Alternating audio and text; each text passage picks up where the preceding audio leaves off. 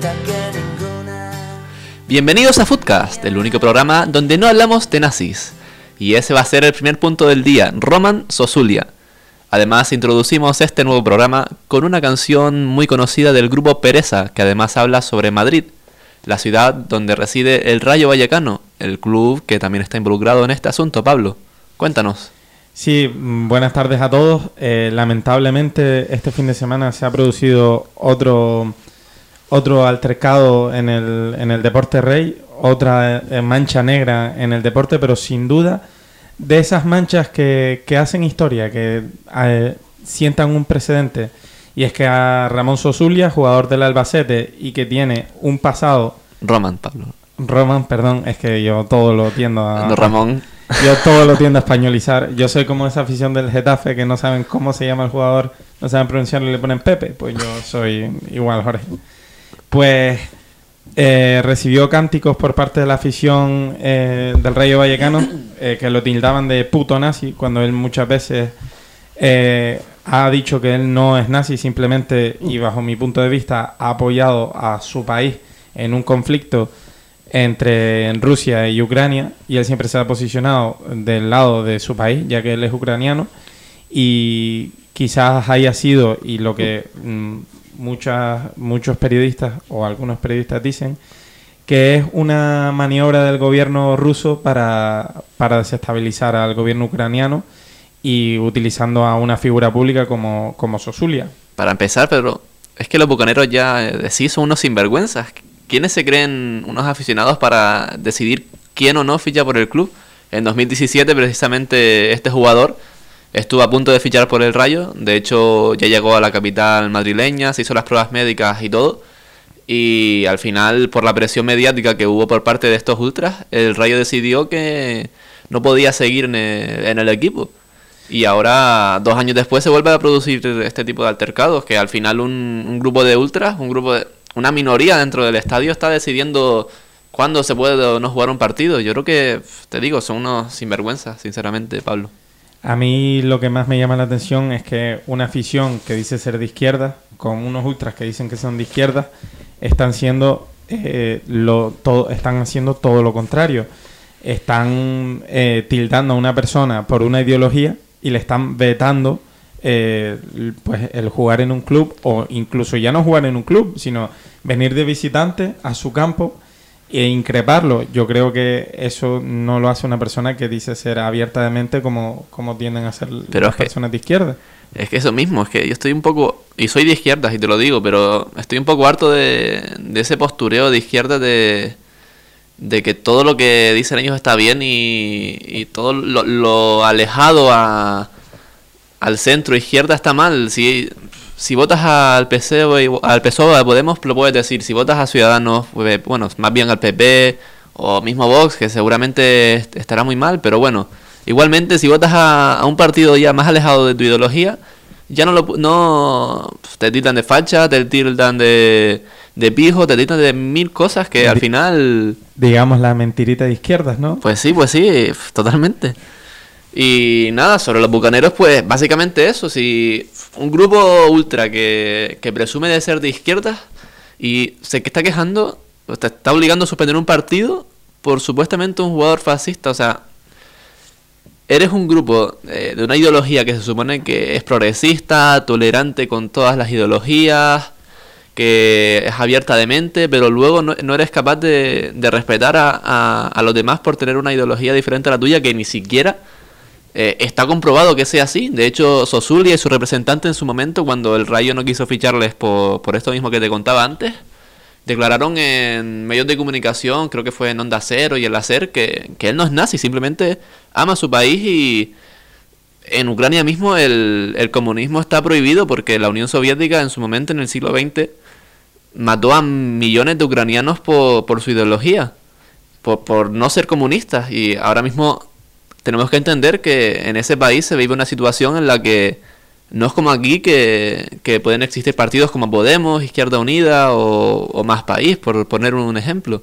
Es un país con una ideología diferente y que ni siquiera está cerca de- de- del nazismo, sino que simplemente quieren mantenerse alejados de Rusia y de todo ese esa fuerza que tiene eh, el país en el este de Europa. Sí, una vez más vemos como, como una persona española mm, extrapola, o en este caso, eh, sí, extrapola eh, su ideología o su pensamiento o la forma de actuar en España a, otro país que no tiene nada que ver sin entender eh, lo que está sucediendo ahí, sin haberse informado antes. Y es más de lo mismo. Aquí, si tú apoyas a tu país, llevas tu bandera, el, amas a tu país, eres un facha. Y eh, creo que estas personas, o por llamarlos así, están haciendo lo mismo y encima en un país que no es ni el suyo, que no entienden ni lo que está pasando, ni lo que ha pasado, y simplemente eh, lo que hacen es tildar. Tildar a alguien y que al igual a ellos que le llamen nazis es mm, una risa, eh, las carcajadas entre ellos y otra persona que está viviendo lo que está viviendo le está afectando, como, como pasó con el jugador del Albacete, que incluso quería irse del, del partido. ¿Y qué te pasó, qué te pareció a ti cómo actuó el, el club, el Albacete? Hombre, para mí actuó bien porque y es que además también volvemos a la hipocresía de siempre. Mucha gente se está quejando de que por qué suspenden este partido, no suspenden otros como eh, partidos en los que han llamado mono a Williams, en los que eh, se han reído de Piqué y lo han dicho que mm, es un maricón, que, que se lo tira no sé quién, no sé cuánto.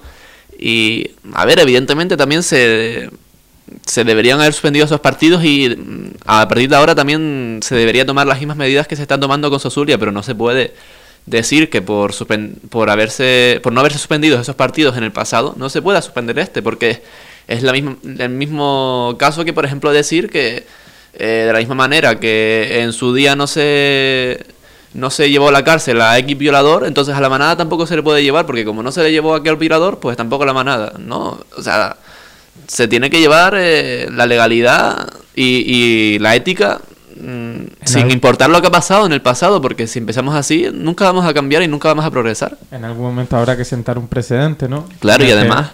Eh, te digo, los bucaneros, si no les sancionan de tal manera en los que de tal manera que ellos se vayan involucrados en esa sanción, van a seguir haciéndolo. Y así ha pasado un montón de veces. Grupos ultras la han liado en los campos y han sancionado a los clubes o han, han tenido medidas disciplinarias a la hora de entrar al estadio, pero al final los ultras siguen viendo los partidos dentro del estadio, los ultras pueden seguir armándola y al final ellos no, no ven cómo todas esas consecuencias que tienen sus actos repercuten en ellos, sino repercuten en el club. De esta manera ya están fastidiando a, al Bucaneros, están haciéndoles no asistir al partido y no poder seguir viendo el, el, resto del encuentro. Y además es que se les avisó. O sea, al minuto creo que fue 30 o por ahí del partido, el árbitro paró y por megafonía, por megafonía se dijo, eh, por favor, paren ya los insultos eh, ante el jugador Romanzo Zulia, porque si siguen, la liga se va a ver obligada a suspender el partido. O sea, ya la liga avisó desde un primer momento. Y los ultras, los, perdona por decirlo, pero los subnormales estos, eh, siguieron, siguieron con la misma cantinela. Y al final tienen lo que se merecen. Sí, y lo que ellos no saben y lo que sabe mucha gente que insulta a una persona por su color de piel o por su, o por su orientación sexual en los campos es que son el espejo en el que se miran los niños. Hay muchos niños en el estadio. Hay muchos niños que ven el partido por la tele y después vas a ver un partido de categorías inferiores, de benjamines, de alevines, y ves a los niños que se insultan, que se llaman maricón, que se ríen del, del negro, vas a los vestuarios y se crea un clima igual en el que está discriminado el que tiene un color de piel distinto, el que tiene una religión distinta el que ya no solo que su orientación sexual, sino sus maneras, un niño que es más amanerado, es excluido por, por simplemente por ser amanerado. Igual a él le gustan las mujeres o qué más da a que le gusten. Al final, en un vestuario, y tiene que, tiene que haber una igualdad. Y lo peor es que los padres, que son seguramente los que van al campo y, llaman gilipollas al árbitro, los que le han tirado un plátano a, a Dani Alves o los que gritaban guti guti maricón, son después los que van a ver a su hijo e insultan igual al árbitro, increpan a otros padres, incluso insultan a los propios niños. Yo he estado en un campo en el que yo iba a jugar después y antes había un partido de alevines y un padre insultando a un niño porque le había pegado una patada a, su hijo en el lance del juego. O sea, un adulto insultando a un niño que seguramente no sea consciente de que le ha hecho daño pegando esa patada. Y es lo que estamos educando, es la educación que hay en el fútbol. Y si te lo llevo a otros deportes, yo, que como tú sabes, eh, he jugado rugby, en rugby... Se dan hostias por todos lados. Y, no, pero y la grada no, no puede insultar al árbitro. O sea, está mal visto insultar al árbitro. De hecho, al árbitro se le llama señor. Sí, es otra cultura, me imagino también. El, propio, el propio aficionado le dice señor. Y en rugby eh, no se puede dirigir al árbitro. El único que se puede dirigir al árbitro es el capitán. Hmm. O sea, no se pueden ni los entrenadores ni los jugadores. Y en el fútbol no. En el fútbol parece que mientras más increpas, mm, más, más te llevas el gato al agua. En, en, cualquier partido tú ves a los jugadores que insultan al árbitro, que no tienen respeto por la autoridad. Y eso se extrapola a todo, a, a los niños, a, a, estos aficionados que están llamando nazi a una persona y no saben lo que crea en él, que le llamen eso, por, lo que, por la situación que está pasando, que un ejército ha invadido un territorio de un país porque sí, porque por diciendo que eso era suyo eh, durante la durante la, la, Guerra Fría, cuando era la Unión Soviética, decían que era suyo y le da igual dividir familias, le da igual matar a gente por un territorio, porque seguramente tengan unos intereses económicos. Y esa persona seguramente esté sufriendo y que tú vengas un papanata que estás en tu casa rascándote los huevos, que vas a ver un partido y coges y le llamas nazi sin saber lo que ocurre por su cabeza, a mí me parece, ¿qué quieres que te diga? De, de, de subnormal. De nuevo, yo utilizando mi insulto, me parece muy bien. Sí, sí. Gracias por apoyarme ahí.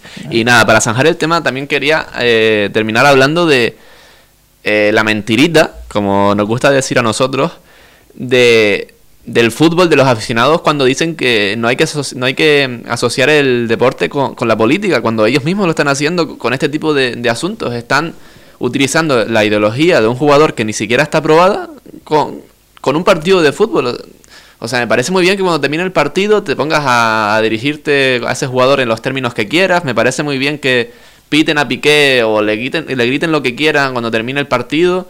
Pero dentro de un partido, al final lo importante es el, el fútbol, el juego.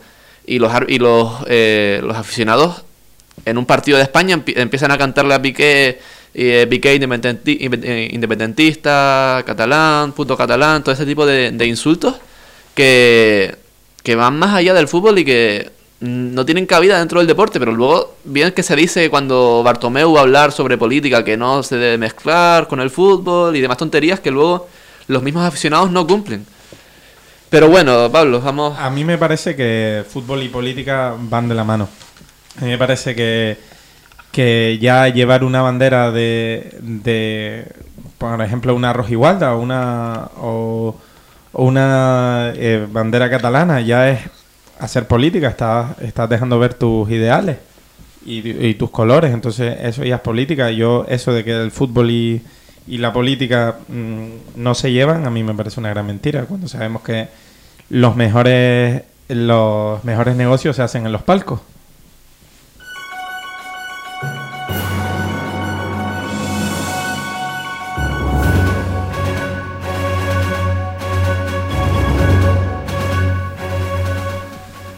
Bueno, y vamos con el segundo y último punto del día, Pablo, que es la actualidad que manda hoy y que fue también el tema del día de ayer, y es eh, el sorteo de los octavos de la Champions League. ¿Qué te parecen?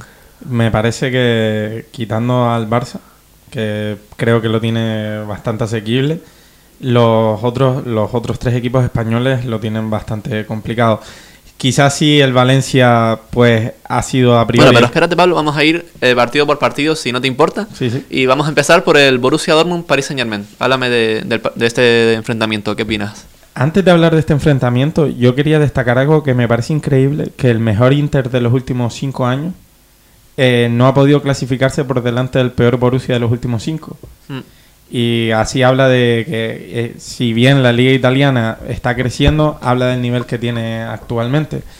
A mí me parece que, que yo veo por delante al PSG, tiene mejor plantilla. Y también, perdona Pablo, con lo que decías del Inter, también creo que tiene mucho que ver con, con los suplentes que tiene ahora mismo el equipo. Al final, el Inter yo creo que depende mucho de Lautaro y de Lukaku y al final estos dos están jugando casi todos los encuentros del equipo y al final el ligate de Fonda, llegas al partido entre semana y ya no les queda fuerza. De hecho, Lukaku se está hinchando a marcar goles en, en la Serie A, pero luego en la Champions League, una competición que se supone que tiene más conocida que la Serie A porque ha jugado muchos más partidos al haber ya jugado en ella con el Anderlecht, con el Chelsea, con el Manchester United. Y, luego no rinde allí, pero yo creo que es más que nada por eso, porque el Inter ha llegado muy cansado a, la Champions y luego no ha podido dar los, resultados que, que sí ha tenido en, la Serie A, que yo creo que además es su objetivo este año, porque están muy cerca de la Juventus, que lleva ya, si no me equivoco, eran siete u ocho temporadas seguidas ganando la Serie A. Siete, siete temporadas. En cuanto a lo de Lukaku, yo quería decirte que a mí me parece que no es tan goleador, no es un goleador en Champions y sí en la Serie A, porque yo creo que el juego desplegado en, Italia, un juego más físico, le beneficia más al, al, delantero belga. Un juego quizás que los, los centrales no, no tienen tanta movilidad, son centrales quizás más toscos, que van más al contacto, y eso le beneficia a Lukaku, que es, que es un jugador enorme, que se basa mucho en su físico, pero que también se basa mucho en su velocidad. Y en Champions, pues volviendo al, al cruce, yo veo superior al PSG. Por ¿Y cuánto la... porcentaje le darías? en 55-45, 60-40, 95-5. Yo creo que, bueno, en, yo diría, un, le iba a dar un 60-40 a favor del PSG. Pero calculando que a partir de febrero es el cumple de la hermana de Neymar y habrá una lesión nueva. Lo vi, lo, pues, vi, lo vi por Twitter. Pues yo creo que será un 55-45. Sí es verdad que el Borussia Dortmund está bastante mal y que no sabe ni cómo se ha clasificado. De hecho, te voy a dar un dato que me pareció sorprendente. A ver, a ver, sorpréndeme. Que a ver si es tan sorprendente o nos dejas con el hype. Pero bueno, yo, mientras que tú lo vas buscando, voy a decir que para mí esta eliminatoria está a un 70-30, fíjate, porque creo que, a ver, ya me jodería que Neymar se perdiese el partido de vuelta por el cumpleaños de su hermana. Ya pueden pasar la fiesta para el siguiente día. Que además si el PSG pasa, tampoco creo que el PSG ponga muchas reticencias el que se va, o sea, que va a haber una lesión misteriosa en febrero de Neymar. La típica, eso, la típica lesión misteriosa, sí, sí, sí, sí. La, la, vieja confiable de Neymar. Y lo que te quería decir, eh, que actualmente el Dortmund está tercero en su liga. O sea, uh -huh. no está ni entre los dos primeros, sino se encuentra tercero por detrás del Leipzig y del, y del Mönchengladbach. Mönchengladbach. y bueno, y yo te quería decir... Eh, que, que, eso, que sinceramente yo creo que el, el PSG es superior. Sí, al final yo creo que Mbappé y Neymar van a, a tirar mucho de, de, del PSG y van a marcar las diferencias. Al final el Borussia Dortmund, a pesar de haber pasado esta fase de grupos, como tú decías, está haciendo un inicio de campaña bastante irregular. Alcácer lleva bastante tiempo lesionado, parece que ahora volvió de su lesión contra el Düsseldorf, pero aún así veo al, al, Dortmund este año un poco más estancado que el año pasado. Y eso que ha, han hecho buenos fichajes, han traído a, Schulz del... Ahora no me acuerdo de qué equipo, Pablo, creo que del Hoffenheim, han traído a Zorkan Hazard, el, el hermano no gordo de, de, Eden Hazard, han traído a, a Brandt, han traído jugadores eh, de calidad, pero parece que les está costando acoplarse al equipo. Sí, yo y también destacar que este año el PSG tiene mucha mayor profundidad de banquillo. Han traído, sí, no se han centrado tanto en, en, nutrir esa primera línea, esos 11 iniciales, sino en nutrir la segunda línea, los, los, los, que, no se, los que no juegan tan habitualmente. Que ya estaba Di María, pero ahora vemos a jugadores como Sarabia. A Wanda Nara, la delantera. a Icardi, sí. Y yo te quería preguntar, ¿qué te parece el segundo cruce? ¿Qué? El Real Madrid y Manchester City, dices. Exacto. Pues mira, yo estuve leyendo ayer un poco en Twitter las opiniones que daban los tertulianos de, de Cope y de la SER sobre este enfrentamiento y yo creo que no son realistas. Yo creo que ahora mismo el City es muy superior a, al Madrid, Pablo. Y al final, el Madrid este año, aunque está escapando un poco en liga con el peor Barça de los últimos años en la competición doméstica, yo, yo te diría que el Madrid al Madrid se le ha visto un poco las costuras contra las Brujas, un poco, bueno, contra el PSG que no ha podido ganar ninguno de sus dos partidos. En París fue un auténtico desastre, el 0-3-0 creo que si no, si no me equivoco, que le cosechó el equipo de Tuchel al Madrid. 1-3 fue, ¿no? No, no, 3-1, digo ¿no? 3 A ver, 3-0, sinceramente, creo que 3-1. fue 3-0. Creo que el Madrid no metió, pero vamos, que fue un auténtico baño. Ya el partido del, del Bernabéu pues, fue un poco más igualado, el Madrid jugó quizás seguramente mejor, pero vamos que yo al Madrid hasta que no fiche un poco mejor en, en la delantera y se le vea un poco más confiado de cara a gol, la verdad que no le doy apenas posibilidades. A ver, evidentemente es el Madrid, tiene 13 Champions y nunca se sabe, ¿no? Pero pff, yo le pondría un 75-25 a esta eliminatoria. Porque además el City sí es verdad que no está jugando también en la Premier, creo que va tercero, si no me equivoco Va tercero, sí. por detrás del Liverpool y del- Leicester, pero, pero vamos, que para mí tiene un equipazo y aunque combina rachas malas y pierde contra equipos teóricamente inferiores a ellos, como el Manchester United hace una- dos semanas, luego coge al Arsenal en el Emirates y le mete un 0-3, y- no, un 0-4, no me acuerdo exactamente cuánto quedó, pero vamos, que, que el City en ataque es una locura y ahora mismo el Madrid en defensa y en ataque no me dan ninguna confianza. A mí me parece, yo no le daría, yo sí veo al, al Manchester City superior, pero yo diría un 60-40 ahora mismo. Yo creo que sí es verdad que el, que el Real Madrid empezó muy mal la temporada, muy muy mal, pero creo que, y lo voy a decir yo, que soy, o sea, yo echaba a Zidane, o sea, a mí Zidane no me parece un entrenador para Real Madrid, pero sí ha conseguido dar con una tecla que veo que el Madrid está mejorando poco a poco, o sea, mm, su dinámica está siendo positiva, mientras que la del Manchester City está siendo negativa. Creo que si bien Zidane ha conseguido dar con la tecla, pues introduciendo a Fede Valverde, por Sí, ejemplo. para mí la tecla es Fede. Valverde, te lo iba a decir ahora. Pero, pero ah, parece que Guardiola no consigue dar con esa tecla. Mm, creo que, que Fernando era más importante, o Fernandinho, ¿Mm?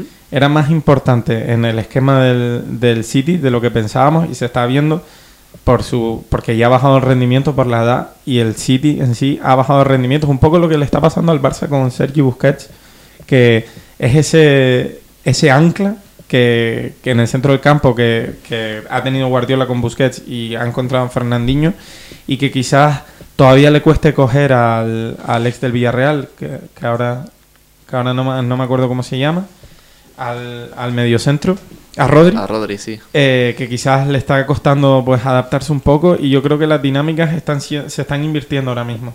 Pero sí veo superior al Manchester City, no olvidemos como es Pep en el Bernabéu, que se le da genial. Sí, sí, sí. Pues bueno, siguiente eliminatoria, Pablo. Otro cruce en el que se involucra un equipo español. Atalanta-Valencia, ¿qué opinas? Yo creo ¿Porcentaje? que 60-40 para el Valencia. Para mí. pff, 55-45 para el Valencia por no poner 50-50. Yo creo que de- depende de cómo esté la Atlanta, la Atalanta, porque no olvidemos que se ha clasificado perdiendo los tres primeros partidos de Champions.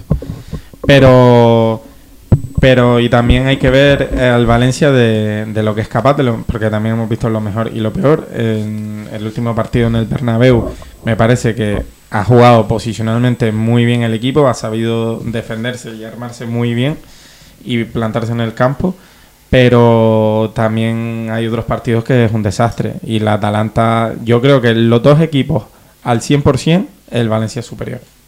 Yo mm, no confío nada en Celades, sinceramente. A mí Celades me parece un entrenador muy so- sobrevalorado, que al final ha llegado al Valencia por, por ser un lameculos, básicamente, porque eh, Peter Lim necesitaba a alguien así, porque venía de unas campañas con un entrenador como Marcelino, que le había metido caña a la dirección deportiva y sobre todo a, al presidente, a- al no sé qué Murci. No y, y nada, al final el Valencia tuvo que coger un entrenador que, que acatara todo lo que dijese Peter Lim y vieron en Celades pues un entrenador pues eso, un entrenador callado que, que acepta todo lo que, lo que diga el club. Y sinceramente a mí el Valencia me sorprendió muchísimo contra el Ajax, no esperaba para nada que ganase, lo hizo, está en octavos de Champions, primero de grupo además, pero, pero no sé, Pero yo... Sí, y a mí el Valencia me deja muchas dudas. Al final es un equipo que apenas se ha reforzado este año, más allá de Maxi Gómez y alguna que otra incorporación. No sé, me da muy poca confianza. Y luego además esa solidez defensiva que había tenido el equipo con Marcelino quitando eh, los dos últimos partidos contra el Ajax y contra el Madrid, eh, se ha perdido completamente. Con Celades el equipo está en, totalmente endeble. Creo que llevan 5 o 6 jornadas seguidas encajando gol en ligas. Bueno, también encajó con el Madrid al final gracias al cabezazo de Courtois. Y el, regalo de Garay, un Sí, también. no se entiende. Se notó el, pasado de Garay con el Madrid. Y, y, lo veo muy, muy malo atrás. Y el Atalanta es un equipo que, como el Ajax, te coge y en una de estas te funde. Así que tengo mucho miedo, bueno, mucho miedo no, porque ahora mismo el Valencia no me gusta nada, así que me gustaría que pasase el Atalanta. Pero bueno, que yo creo que el Atalanta se la puede liar perfectamente de Valencia ¿eh? y dependerá de lo concentrado que esté el equipo atrás, en, tanto en el partido en casa sobre como sobre todo el de fuera.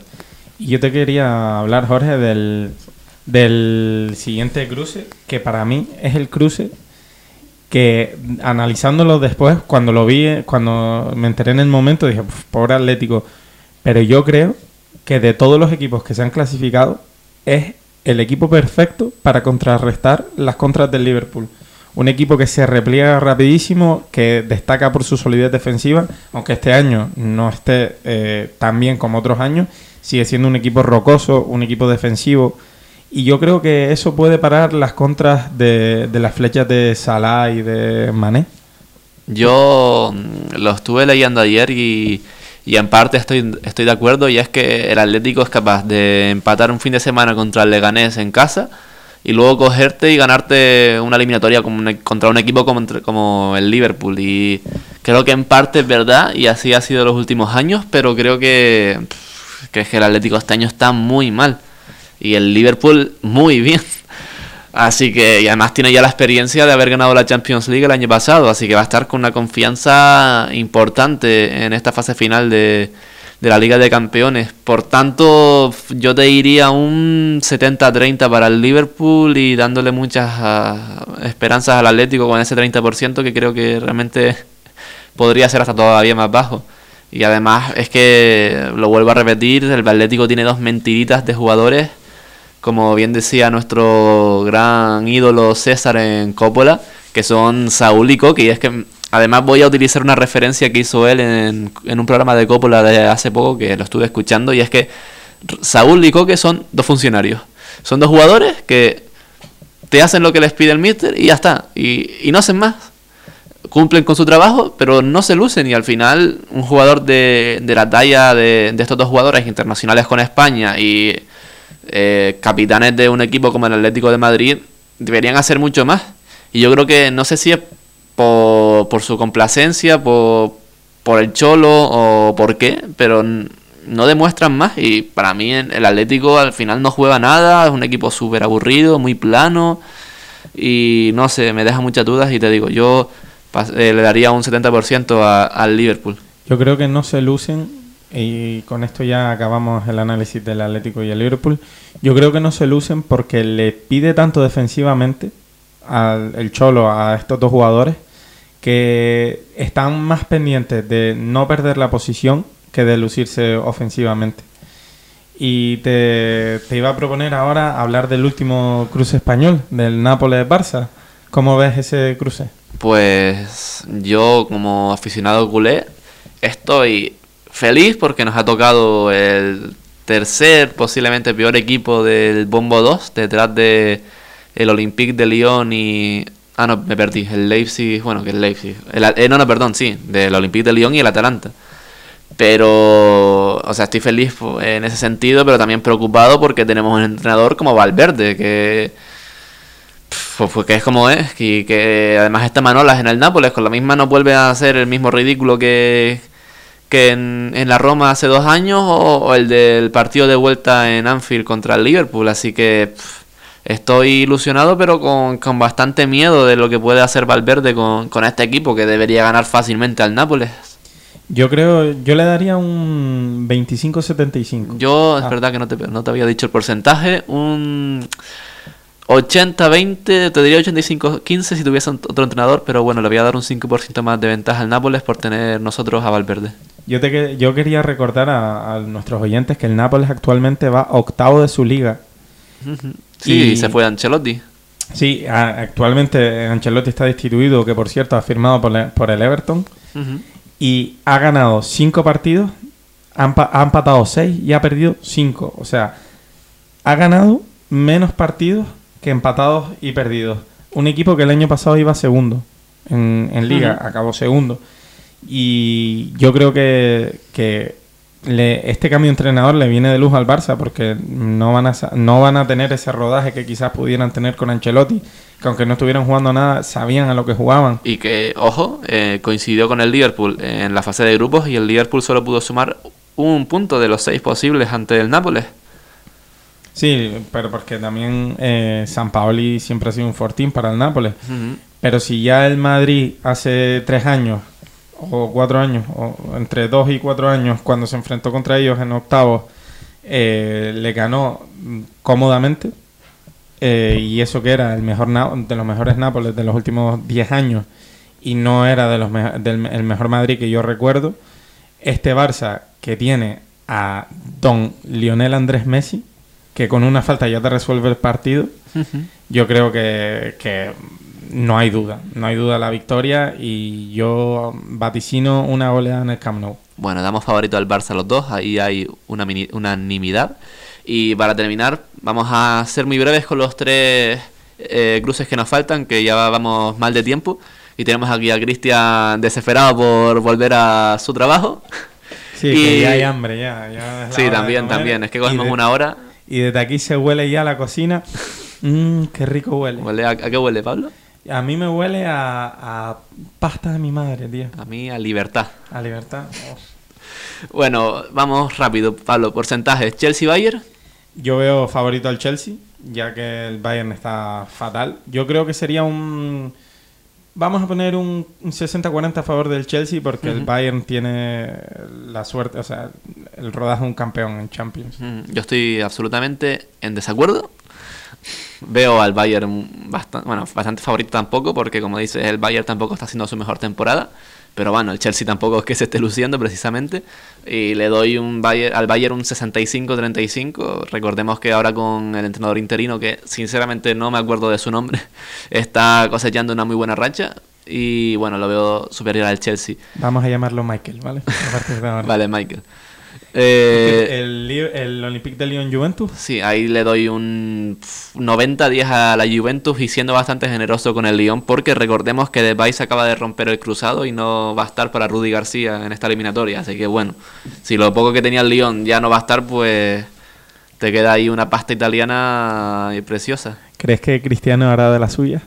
Eh, posiblemente porque es un cruce en el que se puede lucir, en el que no va a tener que mucha mucho rival y va a poder hacer números, que es lo que más le gusta a él. Y de eso ya vivirá el resto de la temporada. Sí, posiblemente. Un hat-trick al, al Olympique y ya vamos. se cerrarán las votaciones para el Balón de Oro según termine esta eliminatoria y bueno, ya se verá.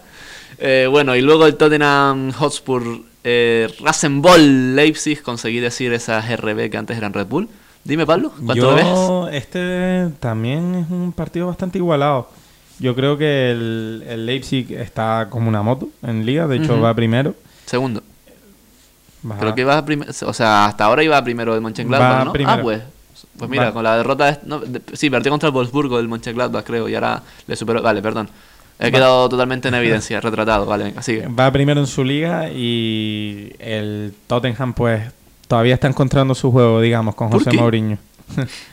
Entonces yo diría pues quizás un 50-50, 55 para el Tottenham, 45 para el, para el Leipzig. Yo, para terminar y como, mm, no sé, como tirándote la mano de amigo para terminar cordialmente, voy a decir el mismo porcentaje, un 55-45 para el Tottenham. Le vamos a dar eh, un voto de confianza a Mourinho, vamos a darle ese 5% de diferencia, porque al final el Tottenham es el Tottenham y por jugadores es mejor que el Leipzig y tiene un entrenador también de prestigio. Pero también, como dices tú, el Leipzig va primero en la Bundesliga y al final no deja de ser un equipo muy vistoso y que está haciendo una gran temporada. Además, con Nagelsmann está jugando mejor que nunca. Así que bueno, vamos a darle un, voto de confianza a Mourinho y vamos a decir que el Tottenham. Y bueno, Pablo, eh, si no tienes nada más que decir, esto es todo por hoy. Vamos a comer ya, ¿no? Que tenemos ganitas. Bueno, yo quería primero despedirme de mis oyentes, felicitándoles las Navidades, que les traigan muchos regalitos los Reyes y nos vemos a la vuelta de, de las vacaciones. Pues así es. Seguramente intentamos que haya una nueva incorporación y pasaremos de ser un dúo a ser un magnífico trío. Sí, y bueno, les dejamos con esta canción de Leiva en, en recuerdo de los imbéciles de los ultras del Rayo, los bucaneros, que es Lady Madrid. Y bueno, eso es todo por hoy. Muchas gracias, Cristian. Muchas gracias a nuestros oyentes y adiós. Feliz Navidad para ti también, Cristian. Sí, feliz Navidad, Cristian. Probaste fortuna con héroes de barrio y conmigo también. Algunos todavía dudan si vas a volver.